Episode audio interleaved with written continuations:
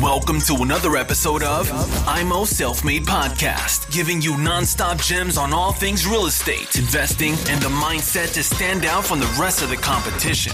Real talk for the makers, no bullshit. Now, with your hosts, Chris and Daniel, in the IMO Self Made Podcast.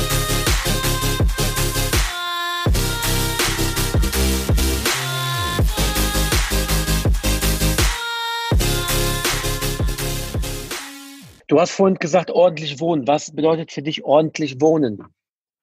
Nun, ordentlich wohnen heißt für mich, fast alle meine Objekte sind äh, kernsaniert. Es sind äh, komplette Beleuchtungsanlage drin, fast immer mit abgehängten Decken, mit mhm. ähm, Einbaustrahlern drin, mit LED-Lichter, die über Elektronik-Tastdimmer beleuchtbar sind. Also die kannst du rauf und runter dimmen. Ich habe in fast allen meinen Objekten Wandfluter drin. Elektrische Rollläden sind Standard äh, Anschlüsse für Kaminöfen, dass die Leute halt auch in den Kaminofen reinstellen können. Wann immer das möglich ist, versuche ich es auch umzusetzen. Komplette Küchenanlage, Einbauschrank für Waschmaschinen, Wäschetrockner, äh, die Badmöbel sind drin. Ich habe äh, große Armaturen, also keine billigen Baumarktarmaturen, weil du vorhin gesagt hast, na, immer billig, billig Materialien. Also ich habe die Erfahrung gemacht, äh, dass es sehr charmant ist, wenn man auch nach zehn Jahren noch eine Dichtung kriegt für eine Armatur und nicht gleich die Armatur wieder komplett rausschmeißt. Ne? Also deswegen, ich versuche immer, der Olli sagt immer, du machst Luxussanierung. Das finde ich eigentlich nicht. Ich mache keine Luxussanierung. Ich mache eine ordentliche, hochwertige Sanierung. Ich will noch nicht mal hochwertig sein. Manche mhm. mögen das als hochwertig ansehen. Ich mache beispielsweise kein Parkett rein in Wohnungen. Ne? Gut, ich hatte mal eine Wohnung mit Parkett, aber das würde ich also jedem abwarten. Ich mache im Moment viel ähm, Vinylböden, weil ich die sehr praktisch finde. Äh, die kann man also auch einzelne Sachen, die mal beschädigt sind, austauschen. Ich habe lange Zeit Klicklaminat gemacht äh, mit äh, hochwertiger Trittschalldämmung. Ich mache sehr oft eben äh, dunkle Böden rein. Ich bin kein Fan von äh, diesen hellen Bucheböden, sondern ich mache gerne Meerbaunachbildung. Das ist eine Tropenholznachbildung. Sieht richtig geil aus. Wenn du da reinkommst, es gibt einen Wow-Effekt. Die Leute sagen, hey, klasse. Dann die Bäder sind schön gefliest. Ne? Ähm, und da habe ich auch mal drauf geachtet, mhm. dass das also irgendwie passend ist und nicht jetzt äh, den letzten Schrei den aktuellen wiedergibt, sondern dass es eine Sache ist, die du auch in 10, in 20 Jahren noch angucken kannst. Weil ein Bad mhm. sollte man nicht jetzt alle 30 Jahre oder alle 20 Jahre erneuern müssen. Sondern man sollte wirklich darauf achten, dass man jetzt, äh, jetzt nicht gerade äh, ein Design wählt, wo man sagt, naja, okay, nach 10 Jahren kannst du es nicht mehr sehen, also raus mit. Ne? Also das sollte alles wertig sein und, und langfristig angelegt sein. Mhm. Okay, klingt absolut cool mache ich genauso, dass ich jetzt immer mehr und mehr Standardprodukte auch verwende, die ich immer wieder in die gleichen Baustelle wieder einbaue und defini definiere auch für mich jetzt auch Standards, wo ich sage, okay, ich verbaue diesen Waschbecken, diesen Toiletten, diesen Spülkasten, genau. die Fliesen in der und der Größe, die und die Qualität, der Preis. Ich verbaue die und die Armaturen, immer die gleiche Ikea-Küche. Das ja. ist vollkommen richtig, ja. Es macht absolut Sinn, genau. Und wenn du das mal zusammenzählst, ich kriege oft das Argument, ja, aber das kostet alles einen Haufen Geld, das kriegst du doch nicht zähl doch mal zusammen, was jetzt etwas höherwertiges gegenüber was minderwertigem äh, mehr kostet. Wenn ich eine komplette Beleuchtungsanlage reinmache, die elektrischen Rollläden kosten mich vielleicht mehr gegenüber Gurtrollläden, sagen wir mal 250 Euro ja, pro mhm. Fenster. Ja, also hast du 10 Fenster drin, sind 200.000. Ne? Äh, dann hast du äh, bei der Elektroinstallation, machst du Downlights rein, hast du auch nochmal mehr Kosten von 200.000, 3.000. Ja? Äh, du machst Badmöbel rein. Lass mal die gesamten Investitionskosten 8.000 mehr sein. Aber du kriegst ganz andere Mieterklientel. Die Leute kommen und sagen, hey geil, ich muss in den Baumarkt rennen und erstmal an den blöden Kabel, was da oben aus der Decke raushängt, gucken, was ja für eine Lampe dranhängt. Die kommen rein, drücken auf den Schalter, das Licht ist da. Die gehen rein ins Bad und sagen, ist alles da, Badmöbel, ich muss nur meine, meine Wäsche reinräumen. Ne? Das ist eine ganz andere Geschichte. Mein Credo lautet, Mieter kommt, stellt Möbel rein, Mieter geht, nimmt Möbel mit. Der muss keine Löcher bohren, es ist alles da, was er braucht. Die Küche ist komplett. Dann kommt wieder das Argument, ach, die Küchen, die nutzen das alles ab. Ich überlasse alle meine Küchen zur kostenfreien Nutzung. Reparaturen gehen zu Lasten des Mieters. Der Mieter muss froh sein, deswegen pfleglich mit umgehen und glaub mir, ich habe Küchen, die kann ich dir zeigen, kannst auch bei mir auf dem YouTube-Kanal sehen und auch auf meiner Facebook-Seite. Da sind Küchen drin, die sind 16, 17 Jahre alt. Die sehen aus wie am ersten Tag die Zerranenkochfelder, musst du dir mal angucken, da ist fast kein Kratzer drin, ne?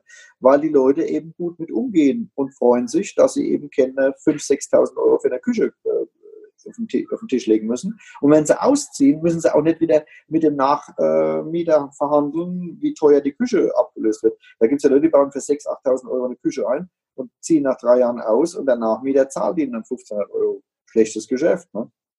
Dafür verlange ich dann halt entsprechend 50 bis 100 oder 150 Euro, je nachdem wie groß die Wohnung ist, mehr an Miete und die wird auch gezahlt. Und das ganz wichtiger Punkt, die Miete, die, die Mieter, die bei mir drin sind, sind Langfristmieter. Ich habe keine Interessen daran, dass die alle zwei Jahre ausziehen. Dann kommt wieder das Argument, ja wieso, da kannst du auch die Miete anpassen. Also meine Mieten sind alle schon auf einem derartig hohen Level, wenn ich eine Kernsanierung gemacht habe, dass ich da an der oberen Range eh bin. Das heißt, da kannst du nicht viel mehr rausholen. Aber diese Wohnungen bieten auch eine ganze Menge. Das heißt, sie sind im wahrsten Sinne des Wortes ihren Preis wert. Sie sind nicht billig, aber sie sind ihren Preis wert. Sie sind preiswert. Und hm. das wissen alle meine Mieter zu schätzen. Und ich habe Mieter drin, die wohnen seit 20 Jahren in der gleichen Wohnung. Und die wollen auch gar nicht raus. Und das ist etwas, was mir sehr entgegenkommt, weil äh, ich, wie ich vorhin gesagt habe, ich hasse es da ständig irgendwelche zusätzliche Verwaltungsarbeit zu haben, weil wir unsere Häuser, meine Frau und ich, alle selbst verwalten, die ganzen Nebenkostenabrechnungen auch selbst machen und möglichst wenig Mieterfluktuation haben wollen. Ne? Wenn wir ein, zwei, drei Mieterwechsel im Jahr haben, ist das viel. Aber kenne 20, 30, ja, dann würde ich mir die Kugel geben. das ist mhm. ja nichts für mich. Ja, ja gut, so, das ist ein Konzept. Ja, sprich, spricht für, für eine gute Qualität. Das macht durchaus Sinn, genau. Genauso wie du es gerade erzählt hast, baue ich das mir auch jetzt Stück für Stück auf. Ich habe auch mit äh, etwas günstigen Materialien meine Erfahrung gesammelt. Äh, man lernt halt nie aus. Ich habe zum Beispiel mhm. jetzt Armaturen letztes Jahr bei einer Kernsanierung habe ich Armaturen etwas günstiger genommen. Und eine Mieterin hat mich angehört und gesagt, ja, es pinkelt jetzt. Ja klar, innen drinne die Dichtung ist halt ähm, dementsprechend und da läuft das Wasser raus. Jetzt habe ich gesagt, alles klar. Äh, jetzt definiere ich eine Standardarmaturmarke inklusive Modell und genau nur das wird verbaut. Sehr gut. Sehr Wenn gut. eine Renovierung äh, ansteht, dann weiß ich ganz genau, okay, äh, diese Rauphase, der Bodenbelag, äh, Fu ja. äh, Fußleiste, Armatur, Spülkasten, dann ist alles definiert. Das wird einfach nur dann gekauft und verbaut, fertig. Und da wird nicht geguckt, ah, nehme ich jetzt Marke A oder B, ah, da sind 10 Euro günstiger oder da sind 20 Euro teurer. Nee, Standardverfahren, einfach runterrattern. Das Einzige, was ich variieren werde, ist Bodenfarbe jo. und die äh, Wandfliesenfarbe. Jo. Die werde ich variieren, weil ähm, Standard ist, dass ich einfach den Boden etwas dunkler gestalte im Bad und ah, okay. die Fliesen mache ich weiß. Ja, dass da so ja. kleine Kontraste gibt. Und je nachdem, wo ich die Fliesen kaufe, zu welchem Kurs, dann variiere ich halt ein bisschen in der Farbe. Ne? Sau gut. Im Prinzip mache ich es genauso. Vor allem, du hast dann auch das Problem, nicht? wenn du sagst, ich verwende immer die gleichen Schalterprogramme, die gleichen Einbaustrahler, die gleichen Armaturen. Du musst ja jedes Mal drüber nachdenken, wenn du im Baumarkt bist, hast du ja Information Overload. Du stehst da ja, rum, genau. immer so, oh, liebe Leute. Dann kaufe ich viel im Internet auch, wo ich äh, gute Kontakte auch habe. Ne? Und äh, das, das, das klappt wunderbar. Ich meine, man, der, den kennst du ja auch, äh, Gerald Hörhan, der Investmentbank, ja. den ich auch äh, beim Immopreneur-Kongress interviewt habe. Äh, der hat mir übrigens eine Freundschaftsanfrage via äh, Facebook geschickt, fand ich auch witzig. Ne? ich habe jetzt gedacht, das wäre der falsche, das wäre irgendwie ein Fake-Account, aber es war er tatsächlich. Und äh, mit, mit Gary habe ich mich damals auch ausgetauscht und der hat ja diese Geschichte mit den hässlichen kleinen Löchern, ne? wie er immer sagt. Das ist gar nicht meine Strategie. Aber wenn er mit seinem Team seine 200, 250 hässlichen kleinen Löcher gewinnbringend und äh, mit einem entsprechenden Cashflow generierend äh, hier vermieten kann. Warum denn nicht? Ich bin keiner, der rumrennt und sagt, äh, was ist das für eine blöde Strategie? Was funktioniert, ist gut. Meine Sache mhm. funktioniert. Wenn Leute kommen, ach komm, das ist alles viel zu teuer und das kriegst du doch nie. Hey, ich kann dir sagen, ich lebe da gut davon. Ja? Und das funktioniert ja. definitiv. Ja. Gut, ich glaube, der Gerald meint mit den hässlichen kleinen Löchern, weil ich bin auch Fan von kleinen Wohnungen, weil die mhm. funktionieren bei mir sehr, sehr, sehr gut. Ich kaufe die richtig günstig ein, ich mache die richtig hübsch ähm, und dann vermiete ich sie auch zum guten Kurs, ja, und ich habe echt glückliche Mieter und Mieterinnen und das freut mich mhm. sehr. Ich glaube, mit den kleinen hässlichen Löchern meint einfach nur ähm, den Bezug, dass das kleine Wohnungen sind. Aber mhm. ich glaube, dass er auch vernünftigen Wohnraum herstellt, wenn er mal einfach die mal durchsanieren muss. Ja, denke ich auch, ne? weil denke kann ich auch, vorstellen, klar. was ist wirklich hässlich ist. Weil du kannst auch eine kleine Wohnung, selbst in einem, in, einem, in einem großen Block mit 50 Einheiten, kannst du diese kleine Wohnung ansprechen und schön gestalten, dass die Leute sich drin wohlfühlen. Und wer sich wohlfühlt, zahlt gerne Miete und der bleibt vor allen Dingen auch in der Regel länger drin, ne? weil er sagt, ja. ich habe da was Schönes, ein schönes Nest, weil jeder Umzug kostet ja auch Geld. Ne? Und wenn die Leute, klar, wenn die familiären Verhältnisse sich verändern äh, und kommt Zuwachs, dann ist natürlich äh, ein Wechsel geboten. Ne? Aber sagen wir, wenn jetzt jemand ein Single-Dasein äh, fristet und sagt, hey, ich habe da mein kleines Reich und das gefällt mir und da kannst du ja auch sagen, dass jemand zehn Jahre drin wohnt, warum denn nicht? Ja. Du, du, äh, deine ähm, Wohnungen in deinen Mehrfamilienhäusern sind durchwachsen von der Größe her?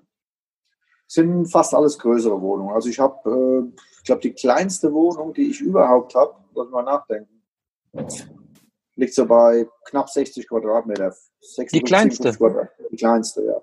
Ich oh. habe Wohnungen drin, die haben 130 Quadratmeter. Äh, eine hatte ich, das war ein Haus, was ich jetzt gerade verkauft habe. Äh, das waren 130 Quadratmeter mit 60 Quadratmeter Dachterrasse, mit vollautomatischer Bewässerung, mit Koi-Teich angelegt, also bepflanzt. Also es war eine richtig geile Nummer. Ne? Äh, Haus habe ich auch sehr gut verkaufen können, ähm, aber der Käufer hat auch einen guten Deal gemacht. Also das ist äh, immer noch ein 6%er ja, für ihn. Ne? Äh, und da ist nicht viel zu machen dran und es hat eine gute Mieterstruktur. Aber ich habe mhm. gedacht, hey, nach zehn Jahren oder nach über zehn Jahren jetzt äh, mal steuerfreie Kasse zu machen, macht Sinn damit man mit dem Geld Eigenkapital wieder hat, um an, in Aktien zu gehen, in Gold und äh, Private Equity. Also ich habe auch äh, Beteiligung an einem Unternehmen und auch Beteiligung an dem Haus, wo mein Sohn gekauft hat, wo ich ja quasi dann äh, 200.000 Eigenkapital drinstecken habe. Und äh, ja, da macht das durchaus Sinn. Also Diversifikation ist auch etwas, was ich immer wieder betone. Wir reden jetzt zwar vorrangig über Immobilien, aber wenn ich Leuten insgesamt für Investments äh, den Rat geben darf, immer gucken, dass man nicht alle Eier in einen Korb legt. Also wenn ihr einen Immobilienbestand aufgebaut habt, lasst ruhig auch einen Teil der Überschüsse in den steten ETF fließen. Ja? Also einfach nur einen Standard-ETF-Sparplan machen mit 2, 3, 400 Euro. Damit sichert ihr zusätzlich noch Liquidität im Alter. Ja? Mhm. Und äh, gerade durch diese Cost-Average-Effekte, also dass du eben halt, wenn jetzt die Kurse gesunken sind, günstiger nachkaufst, äh, hast du natürlich auf die Dauer gesehen, wie gesagt, ich bin seit 35 Jahren an der Börse tätig, immer einen guten Schnitt. Ja. Und da müsste es mit dem Teufel zugehen, dass du da nicht richtig gute äh, Rendite fährst. Und dann noch Gold dazu für den absoluten Worst Case, dann bist du schon mal richtig gut gesettelt. Wenn du dann noch Weine und Whisky sammeln willst, kannst du auch noch machen. Ich sammle auch noch Autos, macht auch Spaß. Ne? Aber das ist mehr so eine Rendite, die in Form von Freude am Fahren dann vermittelt wird.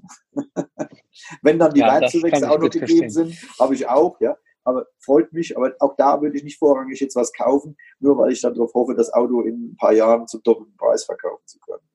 Also Auto kann ich vollkommen verstehen. Ich konnte gestern mein Spielzeug, mein ersehntes langes Spielzeug, ja? bin ich gestern abholen, ja, ja. Ah, cool. Und ja, und Was ich habe hast du gekauft? Seit 2012 äh, bin ich an einem Auto dran, was mir immer wieder äh, ja. in Erinnerung kommt. Und 2012 bin ich, nee, 2011 bin ich Papa geworden. 2012 waren so die Gedanken so, ich hätte gern mal einen Sportwagen. Mhm. Und das hat irgendwie die ganze Zeit nicht funktioniert, nur halt durch die Immobilien. Ähm, und da kommt die Parallele zu dir, dass du gesagt hast, du hast dein eigenes Haus gebaut und hast dann Spaß dran gefunden. Ich habe mhm. meine eigene Wohnung gekauft und habe dann gesagt, ey, dann kaufe ich doch die Nachbarswohnung auch gleich mit. Da kann ich die Nachbarin oder den Nachbar aussuchen. Und so bin ich auch zu, in den Investments gekommen. Ja, sehr klar. Und, und Immobilien haben wir einfach einen schönen Sportwagen äh, genehmigt. Ja, toll. Also das freut mich immer. Ich freue mich auch, wenn ich, wenn ich Leute, Freunde habe, die sich aufgrund dessen, was sie gearbeitet haben, sich erarbeitet haben, dann richtig was Tolles gönnen und sich dann äh, freudestrahlendes mit. Da freue ich mich mit. Ja. Ich habe noch ja. nie das Gefühl von Neid empfunden. Das ist mir völlig fremd. Ja? Braucht man auch nicht. Beneide jemanden nicht. vielleicht. Ne? Beneiden, das, oh, das ist toll, das hätte ich auch gerne. Aber dass ich ihm das neide, missgünstig, das kenne ich ja. gar nicht, dieses Gefühl. Ne? Und das ist auch ein, ein sehr schlechter Wegbegleiter. Ne? Also Leute, die so drauf sind, dass sie anderen etwas neiden im Sinne von Missgünstig, ach, wieso der und ich nicht, ne? das ist Quatsch guck, setz dich auf deinen Hosenboden, mach selbst und äh, mach's besser so vielleicht und dann kannst du es auch eines Tages leisten. So und das ist genau das, was man anfangen Da schließt sich der Kreis ja wunderbar, wo wir angefangen haben. Wenn man viel macht, dann muss man sich auch mal was leisten. Ne? Ich kann die Leute, ich, ich kenne Leute, die haben ein Vermögen von ein paar hundert Millionen angehäuft und haben in einem einfachen Reihenhäusel gewohnt und haben einen 15 Jahre alten BMW gefahren das ist erst hinterher rausgekommen, dass die so viel Geld hatten, ja, weil die waren, äh, die haben, waren, hatten Beteiligung an großen mittelständischen Unternehmen. Das haben die Leute gar nicht so im Schirm gehabt. Ja. Und äh, da hatten, sind dann plötzlich beim Flugzeugabsturz ins Leben gekommen, der andere hat einen Herzinfarkt gehabt. Und er, ja, und was war das jetzt? Die haben das Spiel des Lebens nicht richtig begriffen. Nämlich den Zeitpunkt zwischen Geburt und Tod möglichst angenehm über die Runden zu bringen. Ne? Ohne andere Menschen zu übervorteilen, ohne andere über den Tisch zu ziehen sondern einfach möglichst sich immer jeden Morgen in den Spiegel gucken zu können und mit allen Menschen halbwegs klarzukommen. Na klar gibt es Arschlöcher, die dir Weg, eben über den Weg laufen. lass sie rechts und links des Weges liegen. Du musst ja nicht noch mit dem Gesicht in, in den Schlamm treten. Ne? Das ist überhaupt nicht mein Ding. Ne? Und versuch dich mit Leuten zu umgeben, die ähnliches Mindset haben wie du selbst, weil das befruchtet auch. Ne? Und der Spruch, du bist der Durchschnitt der fünf Leute, mit denen du in der Regel so meistens verkehrst, da ist wirklich auch was dran. In unserem Freundeskreis sind alle selbstständig. Wir haben keine Beamten, nichts gegen Beamte, gibt auch nette. Aber wir haben alles Leute, die wirklich äh, auf eigenes Risiko arbeiten, ja, die Unternehmen aufgebaut haben, die Investoren sind, die Handwerksunternehmen haben. Und äh, das verdient immer meinen größten Respekt. Jeder abhängig Beschäftigte, selbst wenn er DAX-Vorstand ist, ja, ein Herr ehemals VW-Vorstand Winterkorn, das ist ein Angestellter gewesen, der schamlos das Unternehmen ausgenutzt hat. Und da bin ich jetzt bei meiner Freundin Sarah Wagenknecht. Jetzt kommen wir zur, zur, zur, linken Fraktion, die ich vor ein paar Jahren bei einem Handelsplatzdiener kennenlernen durfte, die ich sehr schätze. Ja. Sie ist nicht meine Partei, um Gottes Willen. Mittlerweile ist sie auch ausgestiegen, kann er verstehen bei dem Sauhaufen. Ne. Aber die hat so viel gesunden Menschenverstand, die Frau, und äh, die sagt auch, Unternehmertum ist wichtig. Die wird da immer falsch verstanden. Nur diese, diese schamlose, freche Ausnutzung, eigene Vorteile, sich einen Keuteich auf Kosten von VW äh, eben in den Garten bauen zu lassen, eine Villa zu mieten für 600, 700 Euro, die eigentlich Millionen wert ist. Ja. Dann VW mit diesem Abgasskandal an, de, an die Wand zu fahren und hinterher noch die Frechheit zu besitzen, 3000 Euro pro Monat Rente zu kassieren, das ist obszön. Und da bin ich plötzlich, obwohl ich ein sehr wertkonservativer Mensch bin, ja, da mache ich auch keinen Hehl draus, ja, aber da bin ich wirklich so, dass ich ein Freidenker bin und sage, hey, da vertrete ich durchaus auch mal die eine oder andere äh, linke Position. Ja. Aber nur in diesem Bereich. An sich bin ich ein mhm. liberaler und, äh, wie gesagt, eher wertkonservativer Mensch. Mhm. Da mache ich auch keinen Hehl draus, weil man sagt, ach, rede doch nicht über Politik. Ich habe Freunde, die, die wählen grün, ich habe Freunde, die sind CDUler. Ich kenne auch welche, die AfD wählen. Nicht, weil sie überzeugt sind, dass der Laden der richtige ist, sondern weil sie einfach die Nase voll haben. Ich versuche immer, jedem Menschen irgendwo äh, dahinter zu sehen und jeder hat irgendwo seine Gründe, warum er was macht. Ne? Äh, was ich natürlich ablehne, sind absolut links- und rechtsradikale Sachen. Da kann ich überhaupt nicht mit klarkommen. Aber die habe ich auch nicht in meinem Freundeskreis. Das sind also alles Menschen, die irgendwo Freidenker sind und die für sich auch in Anspruch nehmen, äh, ihre eigene Meinung vertreten zu können. Und die können sie in unserem Kreis immer, auch wenn sie mit meiner eigenen nicht deckungsgleich ist. Und ich glaube, das sollten wir uns auch alle bewahren. Das ist aber ein bisschen polarisiert. Hat, mit, hat ja mit, ähm, mit äh, Immobilien weniger zu tun, äh, aber trotzdem interessant. Aber ich finde, dass Immobilien zwangsläufig dazu führen, dass du wie ein Unternehmer denken musst ja. und dass du auch den politischen Wirrwarr, nenne ich es jetzt mal, auch mal im Hintergrund behalten musst, dass du das auch verstehen musst, Correct. wie die Wirtschaft funktioniert, wie funktioniert Politik und wie, äh, wie stelle ich mich auf als Unternehmer. Und das, und, und das äh, hätte ich vor einigen Jahren gar nicht gedacht, weil mhm. ähm, Damals habe ich gesagt, ja, vermietest du eine Wohnung, aber da ist ein riesen Rattenschwanz hinter. Du musst mhm. verhandeln können, du musst verkaufen können, du musst gut präsentieren können, du musst, du musst die richtigen Leute kennenlernen, du musst die richtigen Leute, die schlechten Leute erkennen und die richtigen ja. Leute auch wieder erkennen. Ja? Und gut, ja. da, da, ist, da ist so viel Know-how dran. Und das ist nicht nur einfach irgendwelche Renditen rausziehen. Da ist viel Nein. mehr dahinter. Und das ist das Spannende, ja. Alles andere ist mhm. Bullshit. Da ist so viel dahinter. Das ist, das ist wichtig, sehr, sehr wichtig. Und wenn Voll unterm Strich, und wenn unterm Strich irgendwas dabei rumkommt, ob das ein Audi oder ob das ein, äh, ein was fährst du schon das? Ja, verschiedene. Also hauptsächlich vor allem ein Bentley Cabrio. Ein, äh, Zum Beispiel ein Bentley, wenn da irgendwas dabei ein, rumkommt. 30 AMG ne? und oh, SL, Jaguar. Ja, ja, wie gesagt, ich habe eine kleine Sammlung. Ich bin ja verrückter, was das angeht. Das äh, braucht man nicht. Könnte ich auch darauf verzichten. Ob man ja. Bentley vielleicht nicht, aber die anderen schon. aber was ich damit sagen, weil egal, ob das jetzt Autos sind, Reisen oder sonstige Geschichten, die man sich gerne gönnt, ja. es ist eine logische Konsequenz aus dem Handel, die man vorher gemacht hat. Richtig. Es ist eine logische Konsequenz, nichts anderes. Ja? Also, ich, also, wir sind ja wirklich Brüder im Geiste, Daniel, das sehe ich ja. absolut genauso. Und äh, ich habe mich mit Jakob Mehren da, auf dem, äh, du kennst ja auch. Ah, super Typ, super Typ. Ich habe noch nie ah, selber sprechen können. Ja, Leider. also er war wirklich toll. Wir haben uns in der, in der, in der VIP-Lounge, haben uns dann äh, getroffen, haben uns ein bisschen ausgetauscht, weil er einen tollen Vortrag gehalten beim Immopreneur-Kongress, äh, ja, wo ich, ich volle Kanne dahinter stand, ne? äh, weil er eben diese ähm, rot-rot-grüne Politik in Berlin angeprangert hat. Ne? Und äh, ich habe zu ihm gesagt, hör zu, eigentlich ist es ja ganz gut, wenn in Berlin investiert, der wird es nicht so toll finden, aber wir kriegen dort vorgeführt, dass das der absolut verkehrte Weg ist. Und ich stimme dir zu 100 Prozent zu. Wenn du in Immobilien investierst und interessierst dich nicht für sonstige wirtschaftliche, politische Vorgänge, dann wird es zum Blindflug. Du musst eine gewisse Affinität auch zu Politik und Wirtschaftsthemen jenseits der äh, Immobilienlandschaft entwickeln, damit du weißt, was da eigentlich läuft und äh, wer da am ehesten von den politischen Parteien noch deine Meinung vertritt. Ne? Damit du auch das richtige Kreuz setzen kannst. Ne? Sonst äh, wird es eine reine ideologische Geschichte und das ist immer schlecht. Ne? Ideologien und Dogma, Dogmen haben die Leute immer verleitet. Also jemand sollte seinen eigenen Geist füttern und auf Basis der vorliegenden Informationen eben dann Entscheidungen treffen. Und das setzt natürlich voraus, dass ich mich mit all den Dingen auch auseinandersetze. Deswegen ermutige ich besonders junge Leute, die oft sagen, ach, die Politik, ich kann doch eh nichts verändern. Also das ist der verkehrte Ansatz. Du musst dir ja schon ein bisschen Gedanken machen, was da eigentlich abläuft um uns herum. Habe ich aber auch vor einigen Jahren auch so gedacht. Was interessiert mich die Politik? Aber heute denke ich anders. Heute denke ich, äh, du musst dich damit auseinandersetzen. Und gerade was in Berlin passiert, und das sagt auch der Gerald Hörhan, und das sagst du ja, ja, auch, man muss das auf dem Schirm haben. Man weiß ja nicht, was da alles kommt für Blödsinn, ja?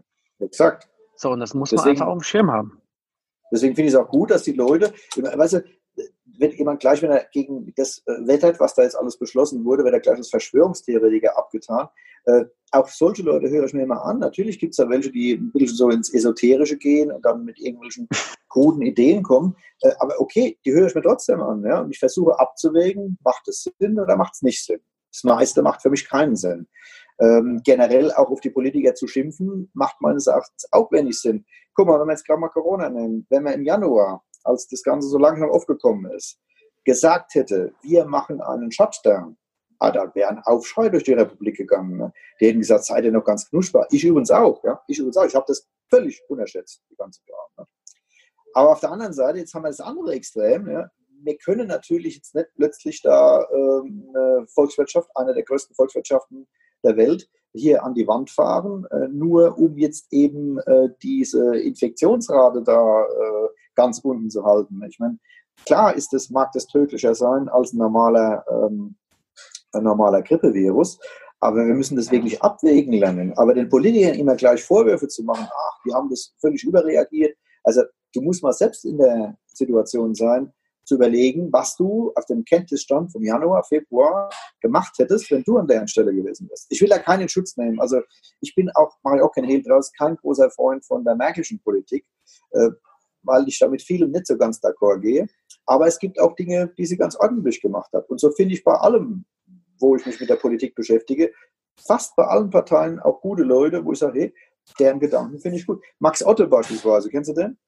Nee, sagt mir nichts. Ja, ist, ist, ein, ist ein Publizist und, und, Professor und hat auch einen Fonds aufgelegt. Ne?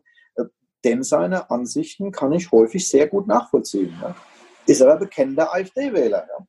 Gut, ich würde sie nie wählen, ja? aber ich kann Leute verstehen, die es tun. Ja? Man, also das ist jedem überlassen. Wir leben ja schließlich in einer Demokratie und ich finde es immer schlimm, wenn Leute kommen und mit dem Finger dann auf dich zeigen oder auf den zeigen, ah, guck mal, der und der, der wählt links oder der wählt grün oder der wählt, äh, was für der Teufel, was, die Aluhutpartei. Ähm, das finde ich schlecht. Das ist nämlich etwas, was einer Demokratie zuwiderläuft, nämlich dass man sich mit Andersdenkenden auseinandersetzt. Und deswegen finde ich das ganz wichtig und gerade auch für junge Investoren durchaus auch mal in ihrem Kreis sich ein bisschen politisch zu engagieren, gar nicht schlecht.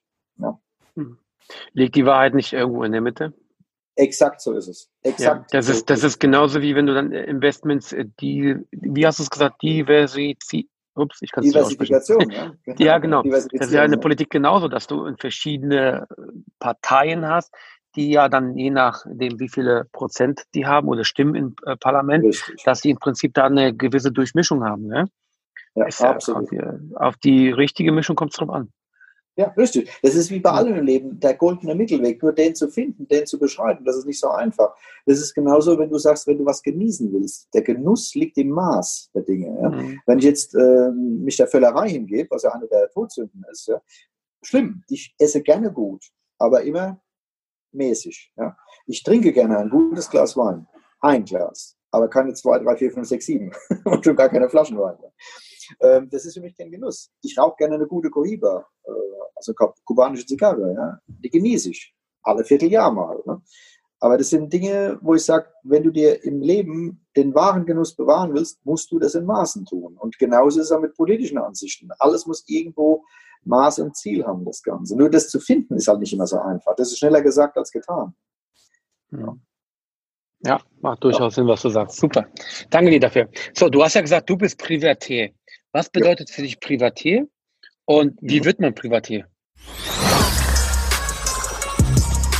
Thanks for tuning into IMO Self Made Podcast. Make sure to subscribe so you don't miss any future episodes. Leave a five star review and share this podcast to anyone that needs that kick of real estate motivation they need.